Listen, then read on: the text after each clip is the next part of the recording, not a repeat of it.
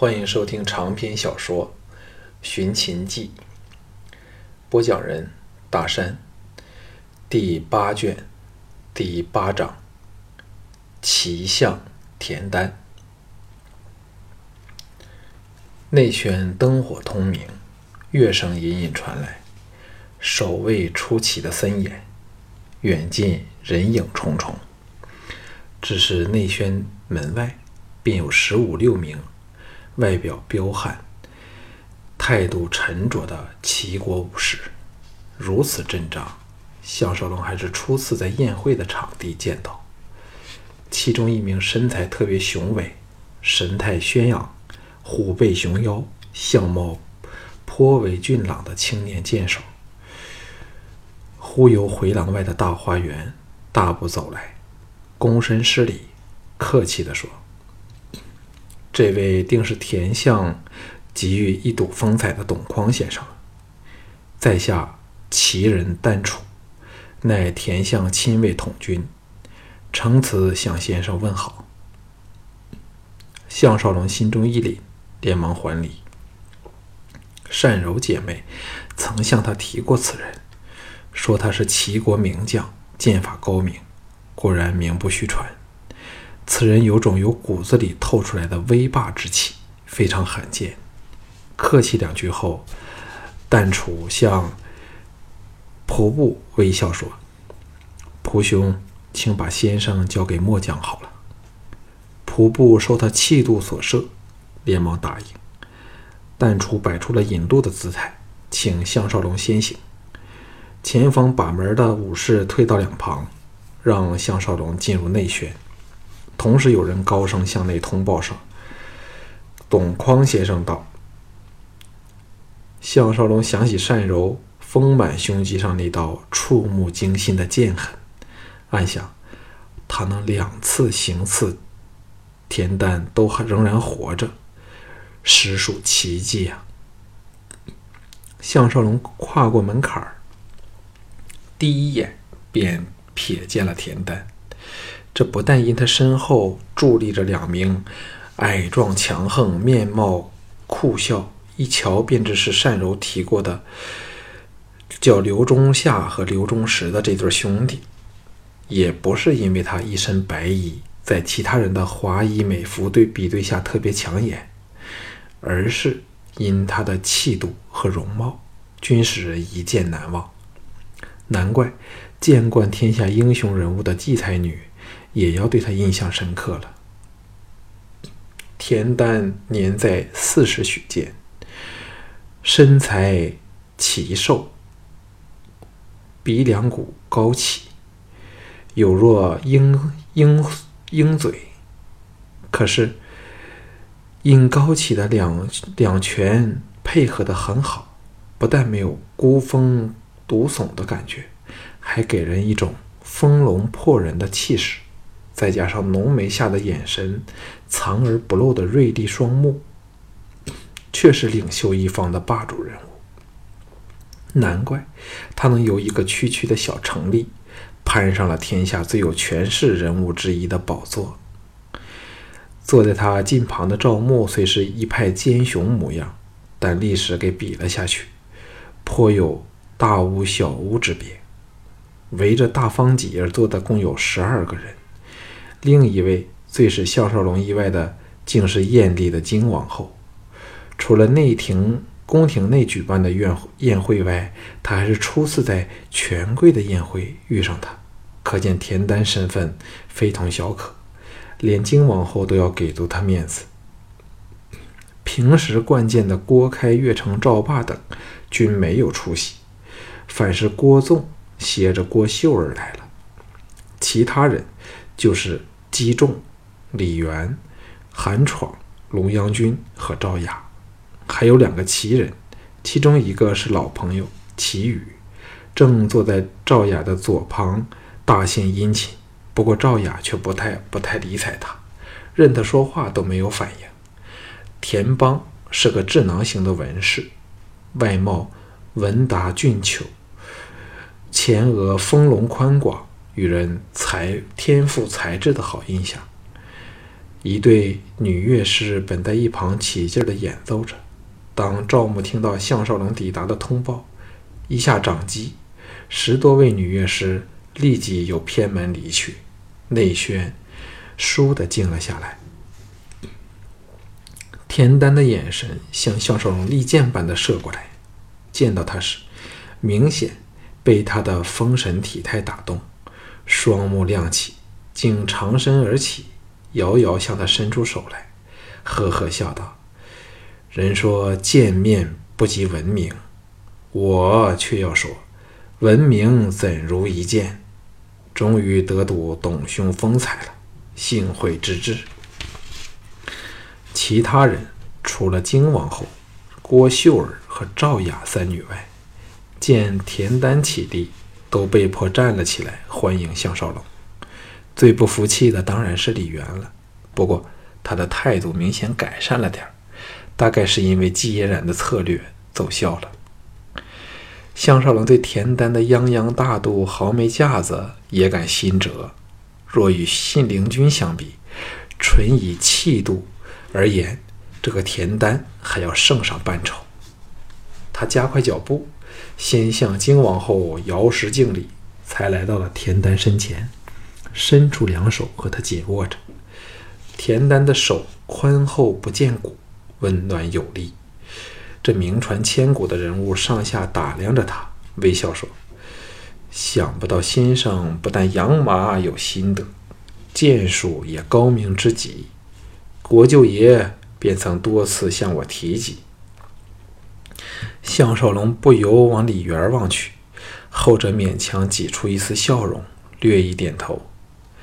田丹向那刘氏兄弟温和地吩咐说：“给董兄在我身旁加个位子。”同时向项少龙介绍了祁宇和那叫田邦的军师智囊型的人物，看来应该是田丹的亲族。一番扰攘后，众人才坐好下来。足音响起，田真、田凤不知由哪里钻了出来，为个人添酒。赵牧出动两女来待客，可见他是多么的看重田丹。田凤显然不知道项少龙真正身份，虽忍不住偷看了项少龙两眼，但绝无半点异样的神态。可知田丹、田真对项少龙唯命是从。连亲妹子都苦忍着不透露秘密，只是这一点，项少龙已感到要对他负责。田真为项少龙斟酒时，牵手竟抖颤起来。其他人都正在和旁边的人交谈着，却瞒不过田丹的眼睛，奇道：“小珍因何如此紧张？”他这么一说，众人的眼光都集中到田真身上。田真见到项少龙，就像苦海里见着明灯，凄苦狂涌心头，手颤意乱。现在被田丹一问，以为自己泄露出项少龙的底细，魂飞魄散。铜壶脱手掉在机上，酒花溅了项少龙的前襟。赵牧脸色一变，正要喝骂。项少龙哈哈一笑，扶着吓得浑身发抖的田真，欣然说：“小事儿，小事儿，美人万勿介怀。”接着低头一嗅，惊叹道：“好酒！”众人都被他引得笑了起来。金王后莞尔道：“别人是喝酒，董先生却是嗅酒。”田真给项少龙一手托着粉背，一手抓着柔椅。情绪恢复过来，感到他这苦苦相思的男子定能与他有力的保护。赵牧心知此事不易责他，轻喝道：“还不给我退下去！”两女跪地施礼，暂退下去。赵牧不知是否有话要说，站了起来，笑道：“董先生且随本侯来，我看本侯的衣服。”也应适合你的身材。项少龙一声告罪，随他去了。才不出内轩，赵牧已向他低声说：“我探听过田丹的口气，他对孝成王甚具恶感，还暗示，若我能登上宝座，定会全力支持。项少龙暗骂蠢材。对田丹来说，赵国是越乱越好，那他就有机可乘了。嘴上却说：“那祁宇又是怎么一回事？怎会把你们的关系泄露给赵雅知道？这叫先发制人。”赵牧叹道：“不要看赵雅风流浪荡，事实上，他比任何人都精明厉害。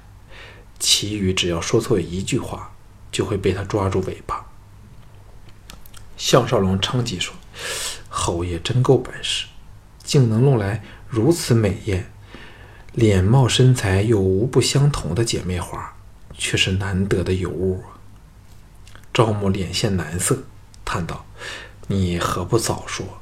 田丹昨晚尝过滋味后，赞不绝口。不用他说，我已答应把两女送他。如今怎能反口啊？”项少龙的心直沉下去，失望之色绝非是装出来的。赵牧现在已视他为头号心腹和得力手下，皱眉说：“却非没有办法，但能否成功，就要看田丹对你看重的程度了。”两人回到席上时，歌舞伎刚表演完毕，龙阳君笑意盈盈地打量着项少龙说。董先生穿起华衣美服，真令人眼目一新呢。接着向赵牧抛了个媚眼儿，说：“侯爷又说要带董先生来为人家的马儿看病，为何到现在仍未实践诺言？”众人见到项少龙尴尬的样子，都对他既同情又好笑。赵牧自知项少龙不好男色，哈哈笑道。董先生终日往牧场跑，我怎么抓得住他？田丹呵呵笑了起来，调侃龙阳君说：“龙阳君若只是为了马儿，我手下也有治马的能手，当然及不上董兄，不过也可让低手先出马，看看可否带高手之劳啊。”龙阳君当然知道田丹在与他开玩笑，娇嗔地瞪了他一眼。那叫田邦的文士向项少龙说：“敝国有匹马，名为顽童，跑起来像一阵风般迅疾，可是却无人能把它驯服，软硬办法都不行。现在有此良机，故要向先生请教。”此话一出，连田丹都皱起了眉头，知道他是有意刁难。试问？连那匹马都未见过，怎可提出训制之法？不过，若项少龙推说要见过才知道，那就是任何人都可做出的应对，显不出他马驰的威风了。岂知项少龙从容不迫，淡淡笑道：“训畜之道，首要是让他们对你没有防备之心，但这也只是一般人的下乘手法。”上乘之法，则是使他们把你视作同类，且是爱护有加。那无论如何野性的马儿，也会变得既听话又合作了。说到这里，忍不住忘了对面坐在齐宇和韩闯中间的赵雅。这时，他爱恨难分的美女正兴致盎然地瞧他，朝他瞧着。见他目光扫来，想起他曾把自己当做一匹马。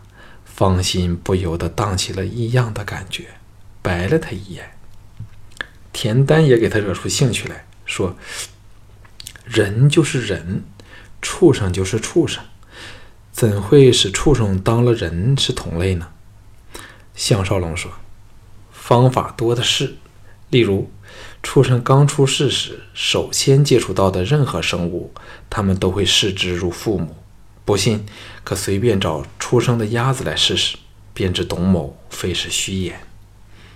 这一番话并非没有根据，而是经现代心理学证明了的事实。众人均是啧啧称奇。韩闯帮口说：“难怪常有传闻说，弃在荒野的婴儿，有被野狼哺乳养大的，都变成了狼人。正因。”他以为狼就是自己的父母，董先生，不愧驯养畜生的大家。李元见人人点头，心中不服，说：“但田大夫所说的顽童宝马，却是早已出生了，是再没有可能把是他把人视作同类了。董先生又有什么妙法呢？”羽席诸人，包括田丹在内，均知两人不和。李元儿出口为难，早是意料中的事儿，都想看这马痴如何应对。项少龙俯俯向前，压低声音，故作神秘地说：“鄙人有一驯马之法，万事万灵，一向都是邪计自珍，从没说出来给人知晓。不过今天如此高兴。”便让鄙人掏出来向田相献丑吧。众人都不自觉地付钱，好听他说出秘密。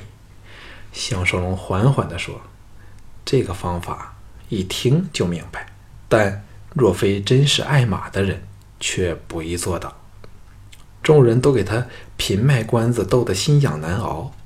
项少龙知道吊足了瘾，方才揭秘说。就是常陪马儿睡觉，那他就会进去戒备之心，甚至会视你为同类了。众人先是愕然，想了想，才知道叫绝。项少龙这番理论也是有根据出处的，那是他以前在看一个电视访问时，一位驯兽师的自白：只有常和猛兽睡在一起，他们。才会真的当了你是族群有类，否则终是有着防备的戒心。这也是现代人和古代人的见识分别。二十一世纪是资讯爆炸的年代，只要安坐家中，接上通信网络，古今中外的资料无不任你欲取欲欲携。古人则含有难乡别国，靠的都是珍贵的竹简。帛书，又或口口相传，比起来，项少龙这在二十一世纪见识普通的人，便成了那是无所不晓的能士了。田丹拍案叫绝说：“来，让我们为董兄由经验领悟回来的真知灼见喝一杯。”其余也谈道：“现在在下时之先生，为何被冠以马痴之名了？”众人举杯尽欢，李元儿屡次碰壁，收敛起来，再不敢小觑对手了，心中转着另外的坏念头。田真、田凤又再次过来添酒，待他们退开后，赵牧先向项少龙打个眼色，才笑对田丹说：“田相和董先生不但意气相投，连爱好都没有分别，同为这对越女动心。”而董先生得知他们已荣归田相，项少龙哈哈一笑，打断他说：“美人归贤主，董某只有恭贺之情，绝无半分妒忌之意啊。”赵牧心中叫绝，暗赞他配对得意。现在就要看田丹是否舍得这对姐妹花了。田丹果然是非凡的人物，大方的微笑说。董兄自有既有此情，我就把他们双双转赠，让董先生在马儿之外，还另有同眠的伴侣啊！这种互赠姬妾的事儿，在当时的权贵间是司空见惯，没有人觉得有何稀奇。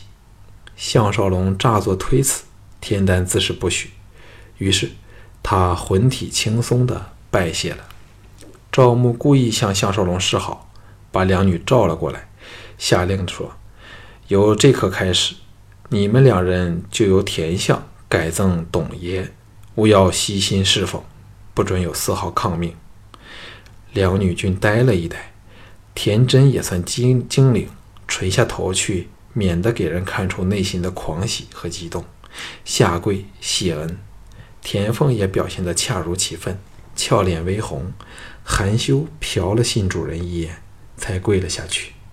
赵牧索性说：“你们立即去收拾衣物，等待董爷领你们回府吧。”金王后笑道：“有了这对如花似玉的人儿，董先生莫要忘了再和马儿睡觉啊！项少龙想起曾抱过他，见他说话时眉目含情，不由得心中一荡。一直没有说话的郭秀儿瞪着美目，好奇地问项少龙说：“董先生真的和马儿睡过觉吗？”项少龙听他语气天真，温柔地答道：“当然。鄙人七岁便开始和马儿睡觉，但却非在马厩里，而是在寝室内。”众人听他说的有趣，都笑了起来。李元忽然向龙阳君笑道：“我也要为君上向董兄说句公道话。那天教场事件后，季才女勾勾指头，董兄便立即跟了去为他诊马。为何竟对君主却如此的厚此薄彼呢？”田然、田丹显然不知此事，露出了注意的神色。龙阳君则幽怨地瞅了项少龙一眼，害得他。毛管无不根根倒竖。项少龙叹了一口气说：“国舅爷说得好，那天鄙人实不该去的，因季才女竟和我讨论起礼乐诗文，结果自是叫他大失所所望。董某也无言以对呀。”众众人都知道季嫣然的情形，不免有人要带他难过了。当然，大部分人都放松了。妒忌之意。这董马池魅力惊人，无论身在何种场合，总能成为众人的核心。幸好他终日是老粗一名，否则说不定季嫣然就会被他征服呢。李元见他自动打退堂鼓，敌意大减，首次主动举杯和他对饮，气氛融洽起来。众人中，只有赵雅隐隐感到他和季嫣然之间。不会是如此的简单。到会者可以说代表了齐、楚、韩、赵、魏和东周的当权人物，话题很自然又回到了秦国这共同大敌来。击中分析秦人的形势，说：“我们数次合纵，军攻秦人不下，最主要是因秦人借地势。”建立了险要的关塞，他们东有函谷关、虎牢关、沙塞，东南则有武关。但只要攻下其中一关，我们便能长驱直进。那时看秦人还有何凭斥？春秋时代，车战都是在平原进行，但自步骑变作主流后，关塞的重要性便大增。对秦人更是兴旺的关键。击中四十位秦人吹嘘，骨子里却点出了秦人最强处，也可以成为致命的弱点。他这样说，自然是趁机游说个人同心协力，联合起来破灭秦国。田丹微笑说：“国家的强大，军权、经济和军力是绝对分不开来的。”不过依我看，秦国现在是四强十弱。白起死后，秦国军方无人能继。现在庄襄王有吕不韦把持朝政，与军方绝不投合。田某敢担保，只要这人一日当权，秦人也难以合心齐心合力。但假如我们现在大举攻秦，则外辱当前，反会逼得秦人合力抵抗。弄巧成拙，各位同意我的看法吗？郭纵说：“然则田相是否不同意这次合纵之意呢？这次合纵可说是他对赵国的最后希望。若此意不成，只好另找地方躲避了。”项少龙虽是佩服他的眼光，却也暗叹：无论一个人具有多么大的智慧，都不能透视将来的发展。想不到庄襄王只有三年的寿命，到小盘这秦始皇一出，天下再无可与对抗之辈。田丹柔声说：“当然不是这样，合纵乃势在必行，但手段策略却需仔细商榷，否则本人就不需远道来此了。这个人说话时，自有一种破人气势，叫人不敢出言反驳，同时也怕说了出来后会被他比了下去。龙阳君尖声细气地说：“田相对秦人的动静似是知之甚详，可否告知我们项少龙近况如何？”在座很多人都希望听到他惨遭不幸的消息呢。项少龙心中凛然，回赵以来，虽有人提起他的名字，都是点到即止，从没有人正式把他拿出来当做一个讨论的话题。赵牧一听下，立时双目凶光闪露。赵雅虽是神色一暗。但却现出了渴望知道的神色。金王后则是双目闪亮，露出了留心的表情。其其余更是冷哼一声，一副恨不得食其肉、枕其皮之状。凡是田丹，不泄露半点内心的想法，微微一笑说：“项少龙真不简单，每每都能以寡胜众。”连我的老朋友吴继兄都要阴沟里翻船，给他漂漂亮亮的玩了一手。其他的不用我说出来，各位都非常清楚了。无忌就是信陵君的名字。韩闯看了身旁目露茫然之色的赵雅一眼，压起干醋来，不满地说：“田相是否有点长他人志气呢？我看这小贼……”怕是有点运道罢了。田丹正容说：“知己知彼，百战不殆。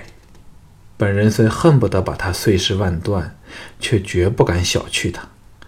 项少龙初到秦境便大展神威，在秦王文武大臣前力挫韩秦国第一悍将王翦，以宝刃连挡他铁弓射出来能贯穿墙壁的劲箭。”依我看，他还是手下留情，不想秦国军方下不了台。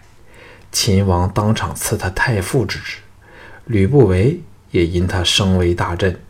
此子不除，吕不韦就如虎添翼，终有一日能把持秦政。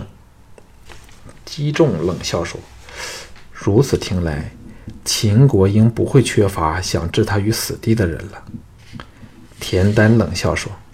项少龙若是如此容易被杀死，他早死过无数次了。秦人亦曾对他发动暗袭，却只闹了个灰头土脸，还死了几个人。现在乌家在秦声势日盛，就是拜项少龙所赐。连秦国军方里敌视吕不韦的人，也对此子另眼相看，希望能把他争取过去。郭纵露出了。艳羡懊恼的神色，却一时说不出话来。项少龙则是听得遍体生寒。田丹当然不会蠢的把秦国的情报全盘托出，但只是说出来的一部分，已是极为准确，有如目睹。只只此便知这人多么的厉害。正如他所说，知己知彼。绝不可轻视敌人，才是重视制胜之道。说不定赵牧有关他来邯郸的消息，也是由田丹处得来。荆王后娇笑说：“我才不信没有人对付得了他，他又不是三头六臂。”语毕，故意瞧了赵雅一眼。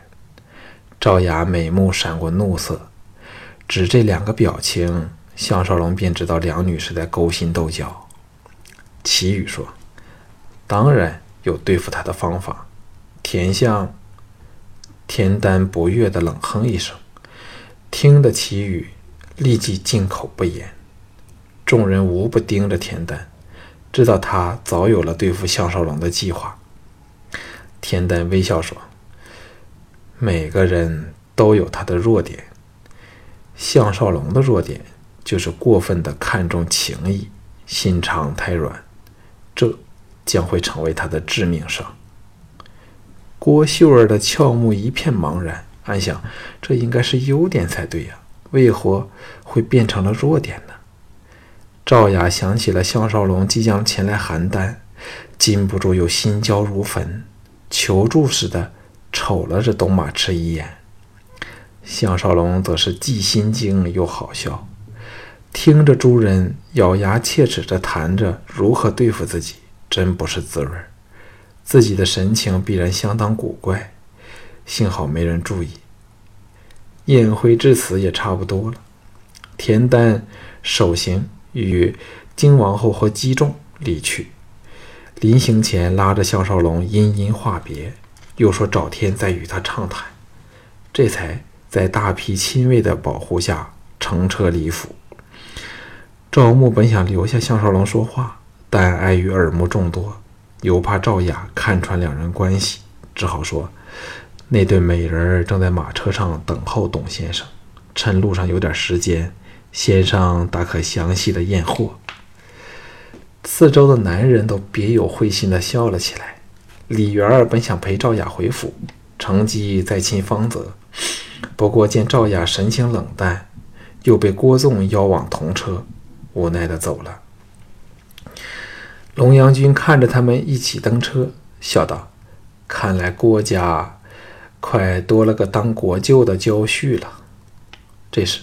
龙阳君的座驾刚驶到身前，他回眸白了项少龙一眼，嗔怨地说：“本想和董先生作伴乘车，不过董先生另有美人相待，不如奴家明天来探望先生吧。”韩闯立即别过头去，不忍见项少龙难过之色。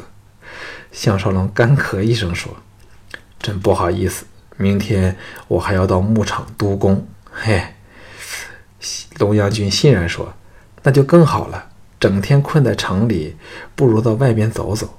天亮时，奴家便来找你。”不理他答应与否，登车去了。项少龙头皮发麻，愣在当场。赵牧拍着他的肩头说：“要不要本侯传你两招散手，包可收得他服服帖帖？”项少龙苦笑道。侯爷有心，但却轻免了。赵牧和韩闯都为之莞尔，一直茫然立在一旁的赵雅轻轻说：“韩侯，请先回去吧。”却没有解释原因。韩闯见他神色冰冷，本是热情如火的心，立时凉了半截儿。虽心中暗恨，也别无他法，唯有失望而去。最后只剩下赵牧、项少龙和赵雅三个人。气氛不和，有点尴尬。项少龙心知雅夫人听到有关项少龙的消息后，心乱如麻，很想找他倾吐心事儿，又或问他关于阻止项少龙来邯郸的布置。但他当他想起在府里的那头雌老虎，哪还敢招惹赵雅回去？谁能顾得到会闹出什么事儿来？并且他答应了今晚去见季嫣然，更不可给赵雅缠住。最惨的是，明天那龙阳君要来找自己，他就是铁打的，也不可能接连应付这么多人。所以，虽是同情赵雅现实的心情，唯有婉转地说：“不早了，让鄙人送夫人上车好吗？”赵雅悠悠地瞟他一眼，没有表示同意或者是不同意，径自往恭候他方家的随从和马车走去。项少龙连忙追陪在旁，可是赵雅直至登上车厢都没有一言片语。项少龙怕赵牧留他不放，趁机向赵牧挥手道别，钻上了异乡异乡芳香的马车，投进因田氏姐妹而化作了人间仙界、活色生香的天地里。